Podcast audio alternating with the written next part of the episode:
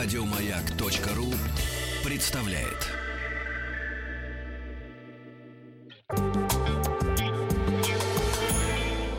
Сладкая жизнь.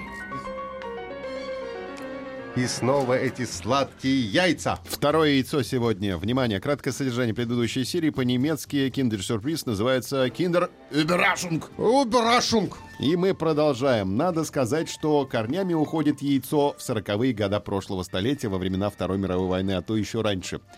Дело в том, что основателем первой торговой лавки в итальянском городе Турине был Пьетро Ферреро. И этот человек отличался веселым нравом, находчивостью и неугасимым оптимизмом.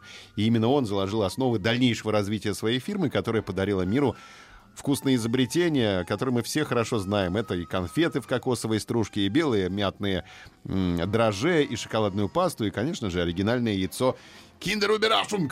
И необходимо отметить, э, что Пьетро начал этот бизнес не самостоятельно. В 30-м году ему досталась небольшая булочная по наследству от отца. Однако задорный порывистый нрав не давал сидеть Пьетро на месте в своей булочной, и поэтому он булочную превратил в кондитерский магазин.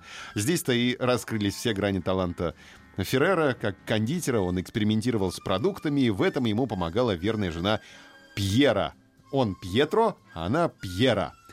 Однако Вторая мировая война, и семейная пара вынуждена переехать на север Италии в город Альба. И в 1942 году они вновь открывают кондитерскую фабрику. Э, кондитерскую без фабрики, просто Пока кондитерскую. просто, да.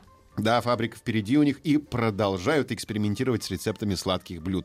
И на новом месте их ждет оглушительный успех. Шоколадные изделия пользуются невероятной популярностью в родной Италии, а потом уже и во всем мире. Война заканчивается в 46 году. Начинает работать первая фабрика. Вот мы добрались до фабрики, которая так и называется по фамилии нашего героя Ферреро. А еще через 10 лет компания выходит за пределы Италии и становится международной фирмой, открывая первое иностранное представительство в Германии. Киндер-сюрприз теперь посмотрим, как появляется. Вкусный, полезный и веселый. Сама идея игрушки в яйце на самом деле кажется тиснута из Советского Союза. И еще до войны в СССР продавались так называемые шоколадные бомбы, в которые вкладывались деревянные матрешки, кувшинчики, сердечки и другие приятные мелочи для детей.